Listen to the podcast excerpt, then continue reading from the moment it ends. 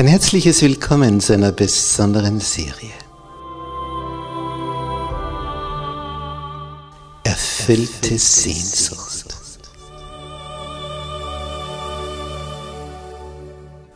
Die Welt der Bibel.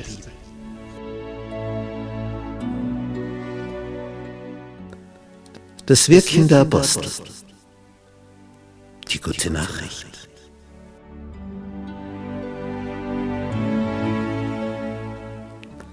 Wie war das am Anfang mit den ersten Christen? Wie ging das vor sich? Wie ist diese Urgemeinde entstanden? Wie, wie haben die ihr Dasein gestaltet?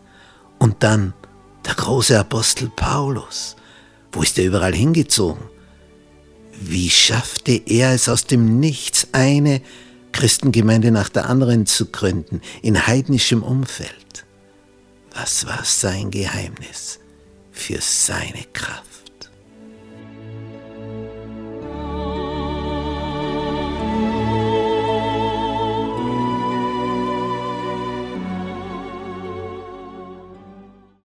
Gnade sei mit euch und Friede von Gott unserem Vater und dem Herrn Jesus Christus. In unserer Serie über das Wirken der Apostel heute unser Abschlussthema, die Offenbarung an Johannes. Und dazu begrüße ich auch herzlich all unsere Zuseher im Internet. Kein anderes Buch der Bibel hat mich in den letzten 15 Jahren mehr fasziniert als dieses. Kein Buch habe ich öfter gelesen, keines habe ich mehr studiert. Und es ist natürlich ein völlig hoffnungsloses Unterfangen, in einer Predigt die Offenbarung anpacken zu wollen. Das ist eine eigene Serie mit vielen, vielen unterschiedlichen, einzigartigen Lektionen. Aber was wir heute versuchen, ist so ein Kurzüberblick, dass wir so den, den Bogen spannen. Worum geht es überhaupt in diesem letzten Buch der Bibel? Der Apostel Johannes wurde gefangen gesetzt auf dieser Verbrecherinsel Patmos. Das heißt, dort wurden die hingeschickt, die man nicht mehr frei herumlaufen lassen wollte. Bei Johannes war die Absicht die, dass er nicht mehr Kontakt aufnehmen kann mit den Gläubigen seiner Zeit, weil er der letzte überlebende Apostel war. Und jetzt, wo er so isoliert ist, erscheint ihm Jesus verklärt verherrlicht. Jesus erscheint in solch einem Glanz. Ja, leuchtet heller als die Sonne, dass Johannes schildert in Kapitel 1, Vers 17, als ich ihn sah, fiel ich zu seinen Füßen wie tot. Und er legte seine rechte Hand auf mich und sprach zu mir, fürchte dich nicht. Wenn Jesus erscheint, dann bist du wie tot. Und er sagt ihm hier weiter, ich bin der Erste und der Letzte und der Lebendige. Ich war tot und siehe, ich bin lebendig. Von Ewigkeit zu Ewigkeit. Und ich habe die Schlüssel des Todes und des Totenreiches. Und dann teilt er mit, schreibe, was du gesehen hast und was ist und was geschehen soll danach. Die häufigste Wortfolge, die wir in der Offenbarung an Johannes finden, ist diese. Und ich sah. Das ist eine Formulierung, die ist an Häufigkeit nicht mehr zu überbieten und ich sah. Und er schreibt. Und sehr oft sieht er Dinge, wo er nicht weiß, wie er das wiedergeben soll. Und dann kommen so Formulierungen, und was ich sah, war wie, und dann versucht er Vergleiche. Nicht, dass er den himmlischen Thronsaal sieht. Und diese Fläche sieht, wie groß das ist. Sagt er, das war wie ein gläsernes Meer. Denn er ist ja auf einer Insel, schaut aufs Meer hinaus. Das ist die größte Fläche, die er kennt. Ein Meer, eine Meeresfläche. Gibt nichts Größeres an gleichmäßiger Fläche auf diesem Planeten. Aber ein Meer aus Glas. So eine Fläche. Und so versucht er, auch wenn es um Farben geht, dann nennt er verschiedene Edelsteine, um, um, um diese Farbenvielfalt zu schildern und wieder Regenbogen und, und so. In Offenbarung haben wir siebener Gruppen. Zuerst lesen wir von sieben Cent Schreiben an sieben Gemeinden in Kleinasien, heutige westliche Türkei, damals griechisch besiedelt von den Altgriechen. Und dort entstanden viele Gemeinden. Die erste Gemeinde, an die geschrieben wird, ist Ephesus. Und es heißt da, in Kapitel 2, Vers 2, ich kenne deine Werke, deine Mühsal, deine Geduld. Und dann sagt er vieles Positive, aber einen negativen Punkt über diese Gemeinde. In Vers 4. Ich habe gegen dich, dass du die erste Liebe verlässt. So denke nun daran, wovon du abgefallen bist und tue Buße, kehre um tue die ersten Werke, nämlich aus dieser Liebe heraus. Wenn aber nicht, werde ich über dich kommen und deinen Leuchter wegstoßen von seiner Stätte, wenn du nicht umkehrst. Und dann das klassische, wer Ohren hat, der höre, Vers 7, was der Geist den Gemeinden sagt. Wer überwindet, und das kommt in diesen Sendschreiben siebenmal vor, wer überwindet, dem will ich zu essen geben von dem Baum des Lebens, der im Paradies Gottes ist. Und dann kommt das Sendschreiben an Smyrna, an Bergamon, an Thyatira, an Sardes, an Philadelphia und Laodicea. Das waren jetzt einmal sieben Gemeinden, die eine persönliche Botschaft von Jesus bekamen. Sieben Christengemeinden, Kirchengemeinden. Gleichzeitig steht jede dieser Gemeinden für eine bestimmte Phase in der Kirchengeschichte. Zum Beispiel Ephesus für das erste Jahrhundert. Während Sardes für die Zeit der Reformation steht.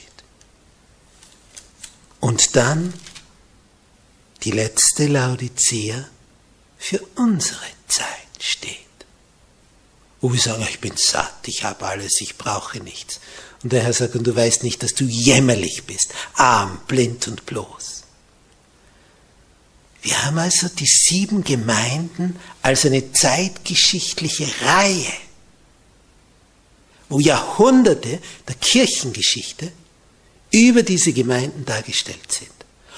Und gleichzeitig, und das ist das dritte Element, der Symbolik schildert jede dieser Gemeinden einen Reifegrad im persönlichen Leben eines Christen, einer Kirchengemeinde, wo du stehst. Das sind die sieben Sendschreiben. Wir wandern weiter, wir wollen einen Überblick geben. In Kapitel 4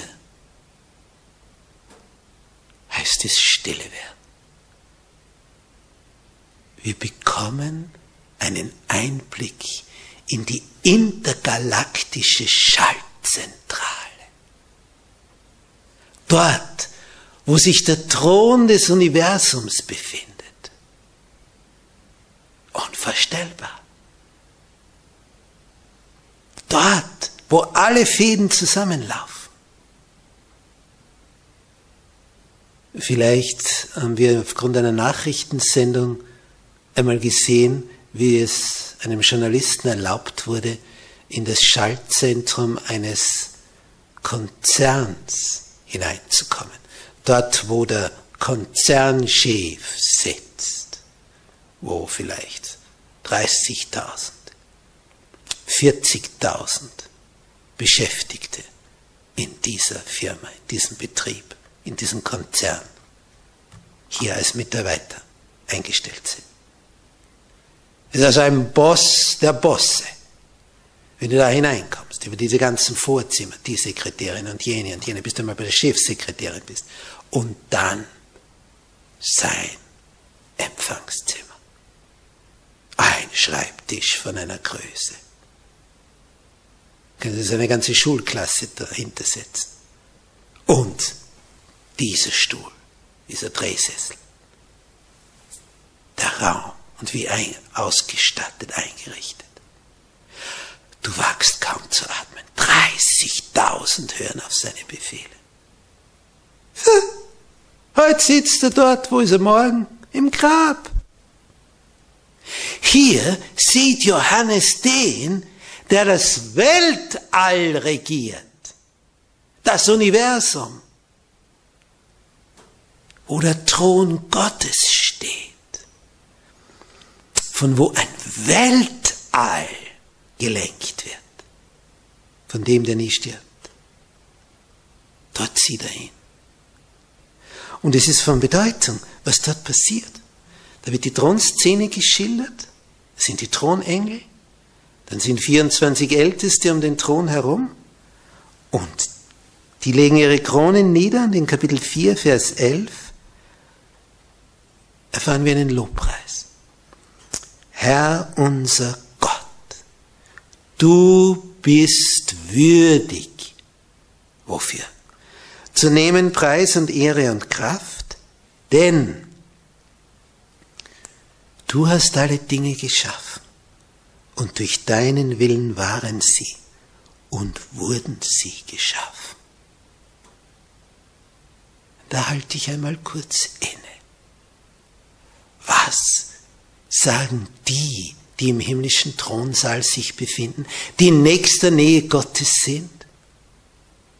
Du bist würdig, angebetet zu werden. Warum? Denn du hast alle Dinge geschaffen und durch deinen Willen waren sie und wurden sie geschaffen. So, und jetzt vergleichen wir mal, was auf unserem klitzekleinen Planeten in den Schulen, an den Universitäten gelehrt wird. Dort, wo die Zentrale ist, dort wissen sie, wie es ist. Die sagen, du bist würdig, denn du hast alles gemacht. Wir, die wir nicht dort sind, wir meinen es zu wissen, wie die Dinge entstanden sind. Nämlich einfach so. Einfach so.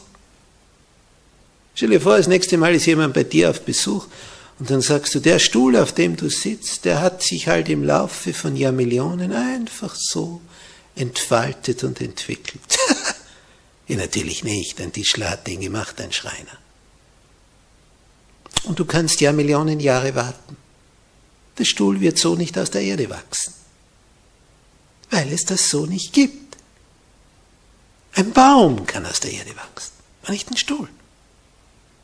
Der wurde so hergerichtet und gemacht. Wenn du im Herbst zu einem Apfelbaum kommst, wenn die Früchte reif werden und der Sturm weht, dann werden die runterfallen und dann liegen sie unten.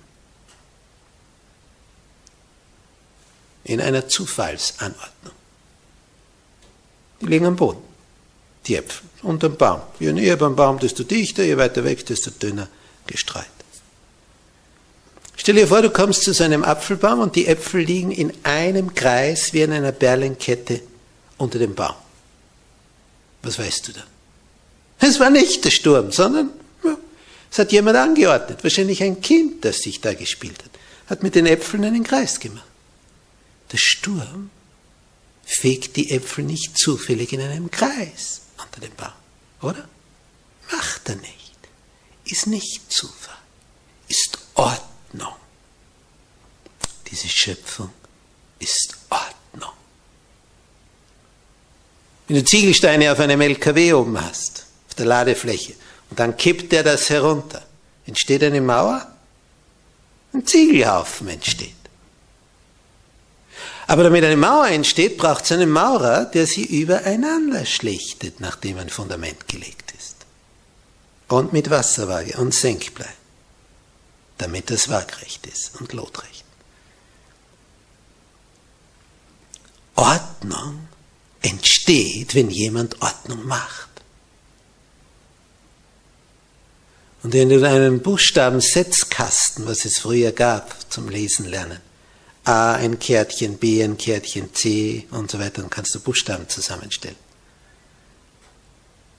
Wenn du das, also im Hochhaus, hinunterflattern lässt auf dem Boden, diese Buchstaben, zufällige Anordnung, wie sie sich unten sammeln, entstehen Sätze? Natürlich nicht, denn die liegen kreuz und quer irgendwo.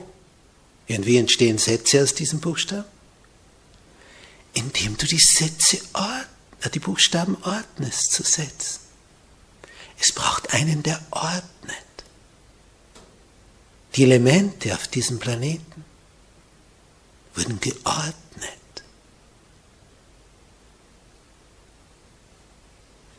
Wie war das am Anfang nach der Evolutionstheorie? Ein Knall, eine Explosion. Hast du schon einmal gesehen, dass nach einer Explosion Ordnung entsteht? Wumm! Ergebnis? Wenn ein Haus explodiert, Gasexplosion, was ist dann? Ordnung? Unordnung. Aus einer Explosion entsteht keine Ordnung. Nie und nimmer.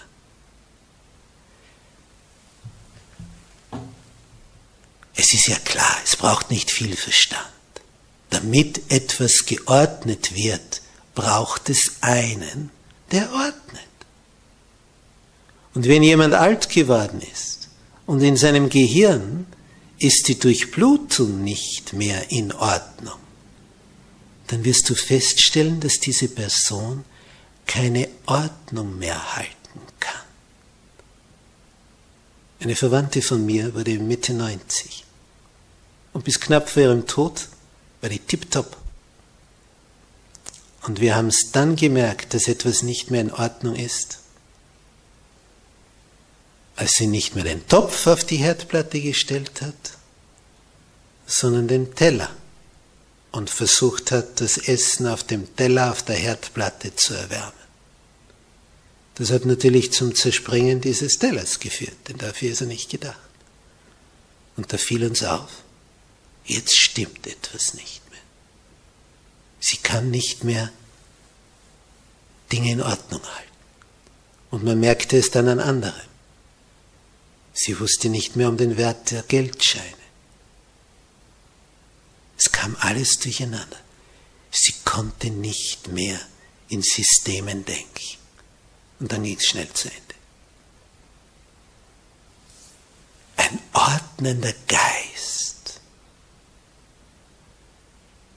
der bringt etwas zu Wege. Wie wenn du in eine Küche hineinkommst. Da wurde nicht abgewaschen, wurde gekocht und dann das gegessen, das schmutzige Geschirr, alles hinein. Und dann hat man irgendetwas gemacht, hat sich verabschiedet. Dann kommst du zurück.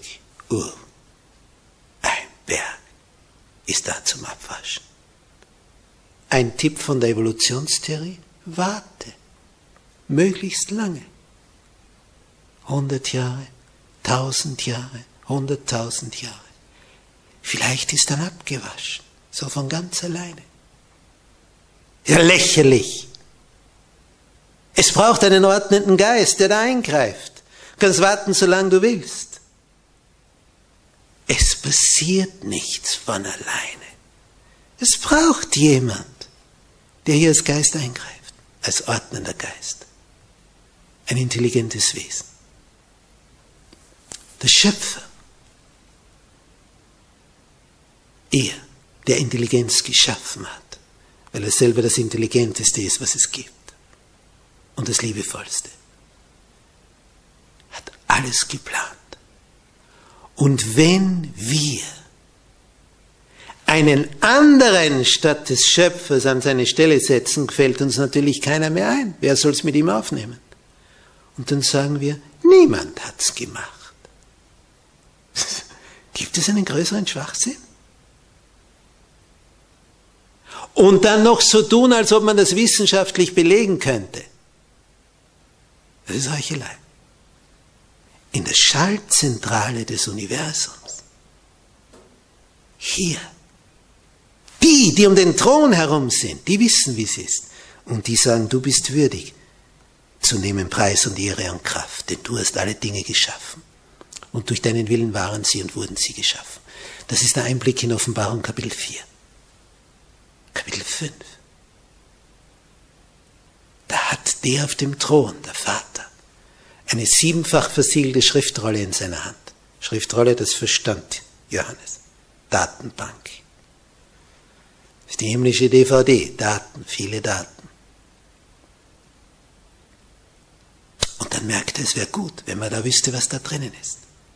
Und dann stellt sich heraus, im ganzen Universum gibt es niemanden, der da hineinschauen kann. Und Johannes sagt in Kapitel 5, weil gefragt wird, wer ist würdig, diese Buchrolle aufzutun und seine Siegel zu brechen. Und niemand, heißt es in Kapitel 5, Vers 3, weder im Himmel noch auf Erden noch unter der Erde, konnte das Buch auftun und hineinsehen. Und ich weinte sehr, weil niemand für würdig befunden wurde, das Buch aufzutun und hineinzusehen. Niemand. Und er weint, weil er merkt, es wäre wichtig. Und dann kommt das Lamm, ein Bild für Jesus. Und es kam und nahm die Buchrolle und bricht's auf.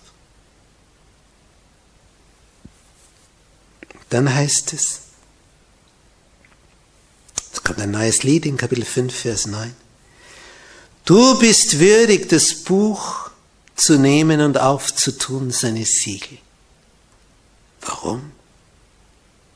Warum war Gott der Vater würdig? Du hast alle Dinge geschaffen.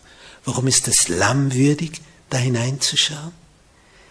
Denn du bist geschlachtet und hast mit deinem Blut Menschen für Gott erkauft. Aus allen Stämmen und Sprachen und Völkern und Nationen.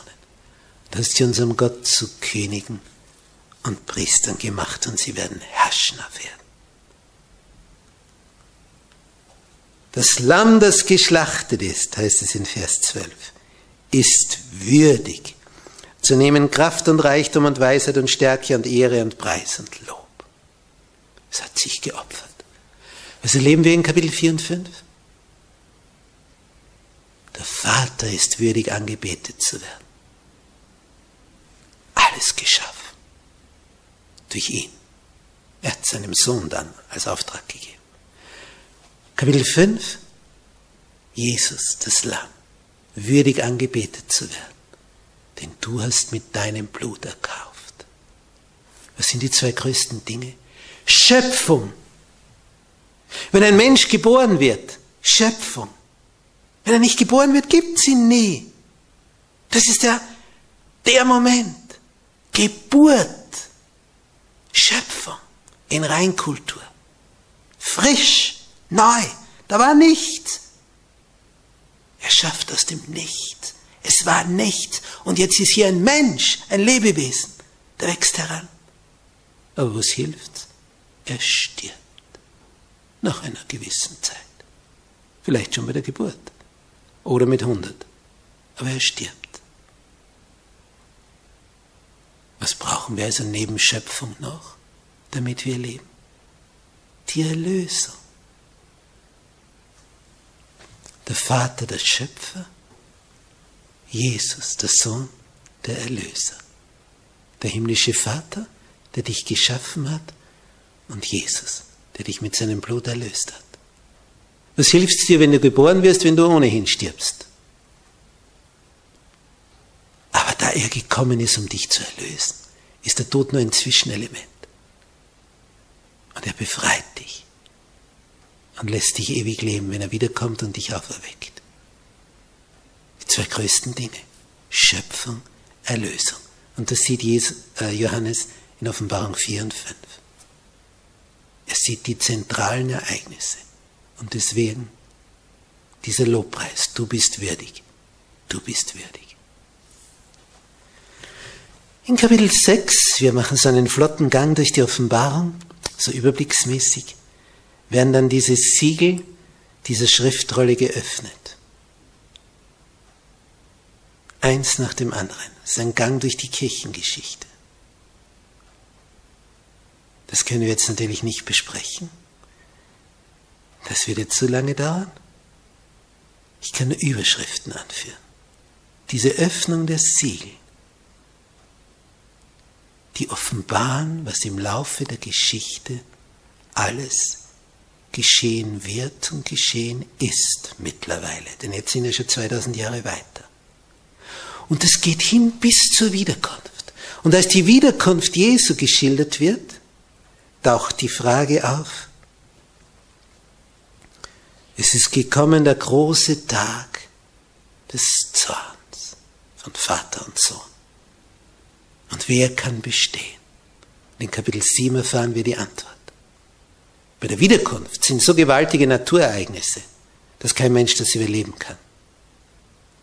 Berge versinken, Inseln versinken, die Lufthülle, die Atmosphäre entweicht. Ja, und damit ist in ein paar Minuten mit der ganzen Menschheit vorbei. Ist erledigt. Die Oberfläche der Erde, so ein Erdbeben, dass sich die Oberfläche wie Wellen bewegt auf dem Meer. Niemand überlebt. Außer die, die vorher aus diesem Chaos herausgeholt werden. Darüber später noch mehr. Hier die Frage, wer kann bestehen?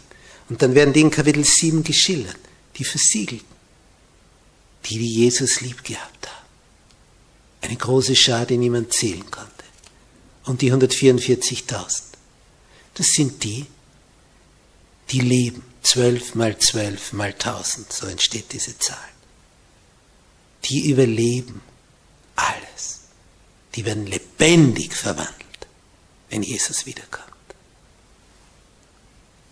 Und all die anderen, die in der Erde schlummerten und ihn lieb hatten, werden auferweckt, verwandelt und bekommen auch den neuen Körper, so wie einen, wie ihn Jesus hatte nach der Auferstehung. Jesus hat gesagt, ihr werdet sein wie die Engel. Wir erfahren eine neue Ausdehnung. Raum, hm, bisher ein Planet. Wenn wir sagen eine Weltreise, dann kichern die Engel. Wir umrunden höchstens unseren Planeten. Aber dann erfahren wir, was das Universum ist, das Weltall. Und schneller als jede Rakete, schneller als das Licht werden wir sein. Ihr werdet sein wie die Engel. Als das Lamm das siebente Siegel öffnet, wird es still. Das ist nämlich wie bei einem Fernrohr, das ausgezogen wird, damit man besser in die Ferne schauen kann. Wird immer dünner, wenn man es auseinanderzieht, zum Ende hin.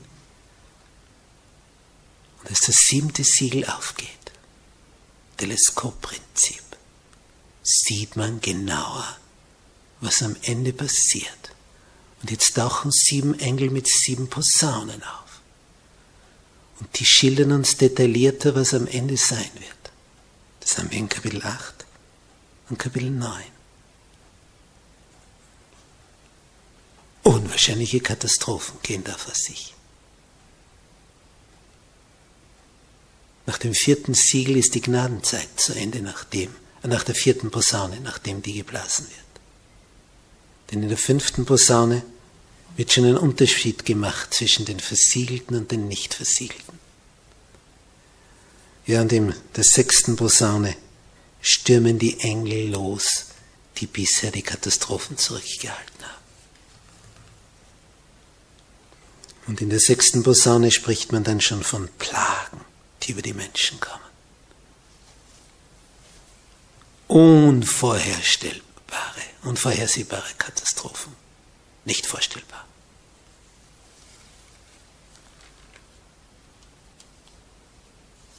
Kapitel 10 und 11 übergehe ich jetzt, das wird uns zu lange aufhalten. Kapitel 11 dann die siebente Posaune, die aufzeigt, was dann zum Schluss alles noch als allerletztes geschehen wird. Und dann ein Rückblick. In Kapitel 12 sehen wir, wie der Drache auftaucht ein Bild für den Teufel. Und dieser Drache, dieser Dino, dieser Dinosaurier, dem gelingt es mit seinem Schwanz, ein Drittel der Sterne vom Himmel zu fegen. Ein Drittel der Engel nimmt er mit auf diesem Planeten. Denn es entsteht ein Kampf im Himmel. In Kapitel 12 Vers 7 steht, es entbrannte ein Kampf im Himmel. Ich habe richtig gelesen. Es entbrannte ein Kampf im Himmel, wo wir immer denken, na, wenn es irgendwo friedlich ist, dann dort. Es entbrannte ein Kampf im Himmel. Der Teufel, Satan, war ursprünglich Luzifer, der Lichtträger, der erste der Engel. Der Engelchef, der hat sich empört und ein Drittel der Engel mitgenommen. Es kommt zum Kampf, den er verliert, und er wird auf diesen Planeten geworfen. Und hier führt er den Kampf weiter. Drum geht's hier so drunter und drüber auf diesem Planeten.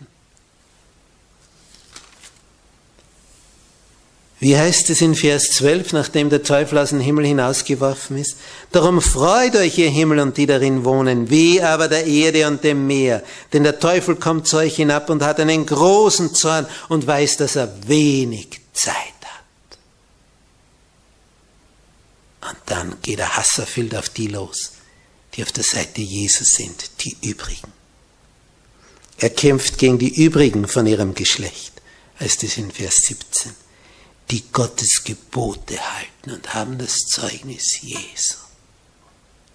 Sie halten Gottes Gebote. Kaum eine christliche Glaubensgemeinschaft hält sich noch an den ursprünglichen Wortlaut der zehn Gebote. Eines ist meistens sowieso weggelassen. Du sollst dir kein Bildnis machen. Dich davor nicht niederknien, es nicht anbeten.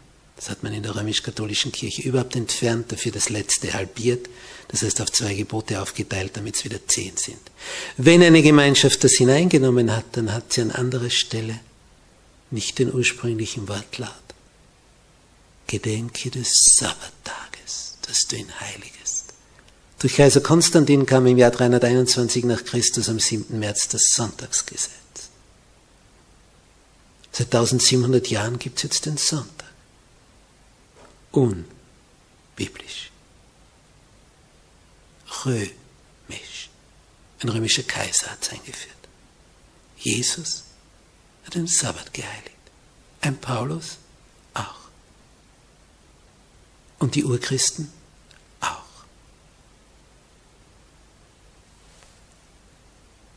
Welche Gemeinschaft hält noch den Sabbat? Der Urchristen.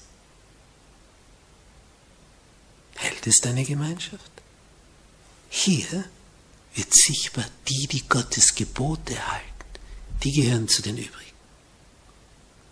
Und die, die das Zeugnis Jesu haben.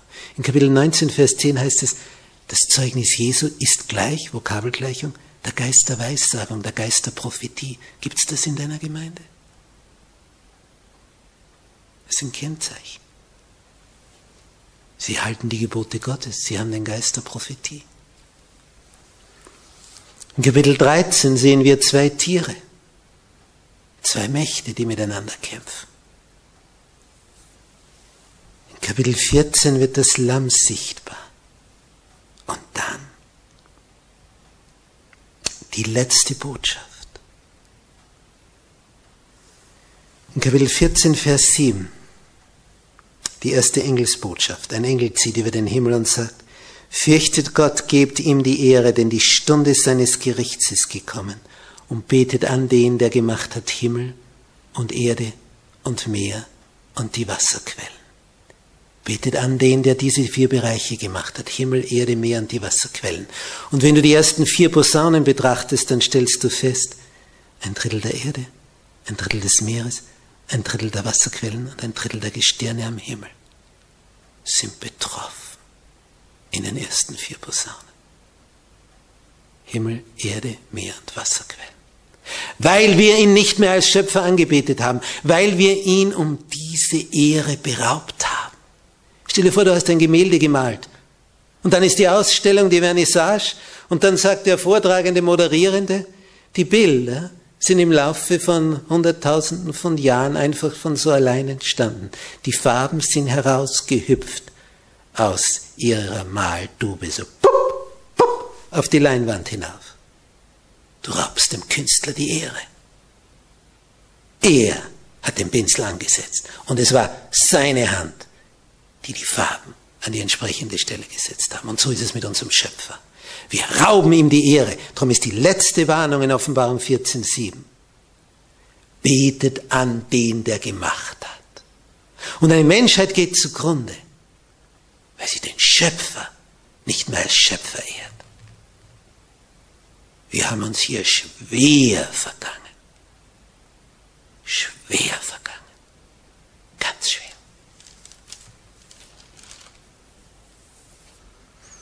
In Kapitel 15 tauchen die Engel mit den sieben Plagen auf, den sieben Zornesschalen. Und wie in den Posaunen trifft's die Erde, das Meer, die Wasserquellen, die Gestirne am Himmel.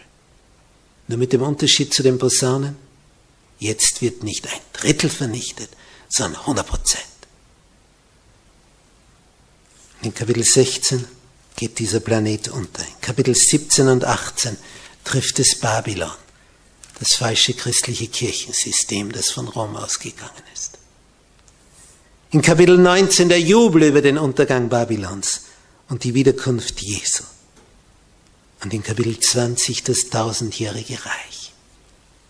Wir haben 6000 Jahre Menschheitsgeschichte. Wie bei der Schöpfung. Sechs zu eins. Sechs Tage wurde geschaffen, am siebten geruht. 6000 Jahre Menschheitsgeschichte, dann 1000 Jahre Ruhe auf diesem Planeten. Absolute Ruhe. Völliger Stillstand. Satan kann niemand was tun, er ist völlig gebunden, weil keiner mehr da ist. Denn wenn Jesus wiederkommt, holt er die heraus, die ihn lieb gehabt haben. Die anderen kommen um. Wen hat dann Satan zum Verführen? Niemand mehr ist gebunden mit einer Kette. Kann niemand mehr verführen, weil keiner mehr da ist. Sind alle tot oder alle gerettet. Je nachdem, zu welcher Gruppe jemand gehört.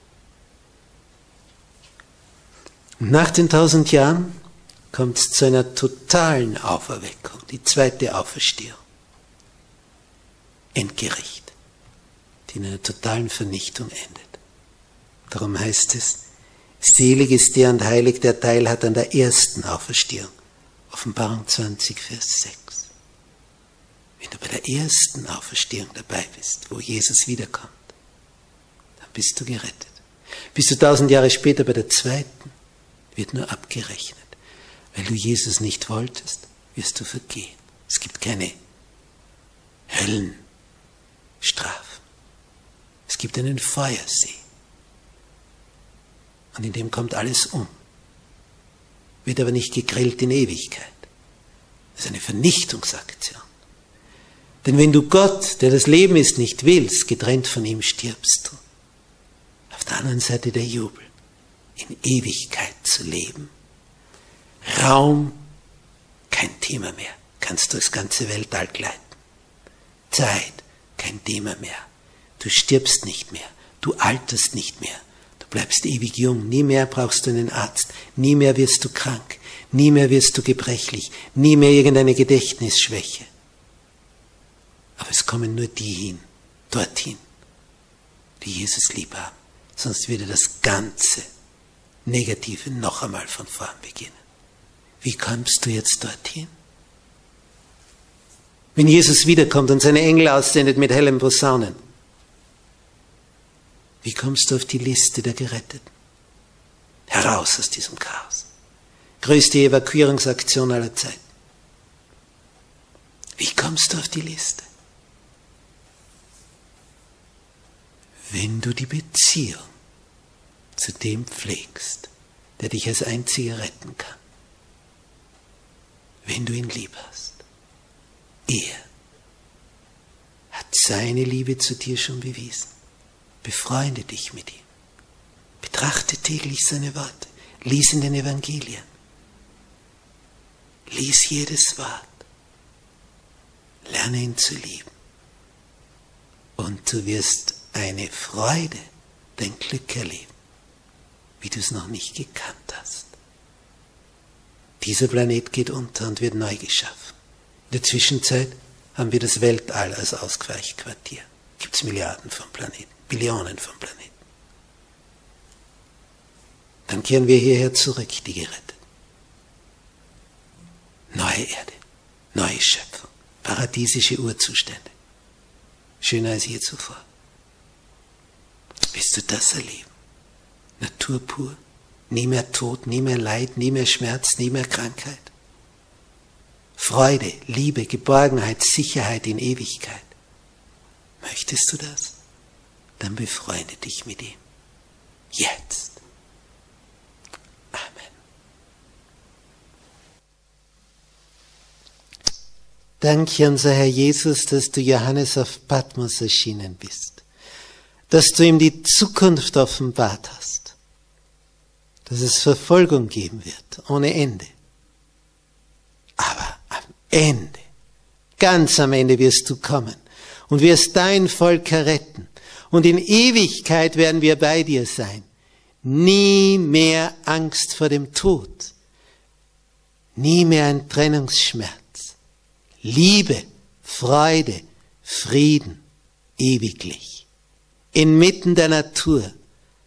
Keine Raubtiere mehr, nie mehr ein Tod. Keiner tut mehr dem anderen was zu Leide. Nicht Menschen mit Menschen, nicht Tiere mit Tieren. Freude, Wonne, Frieden in Ewigkeit. Hab Dank, Herr Jesus, dass du für uns geblutet hast, dass das unsere Zukunft ist.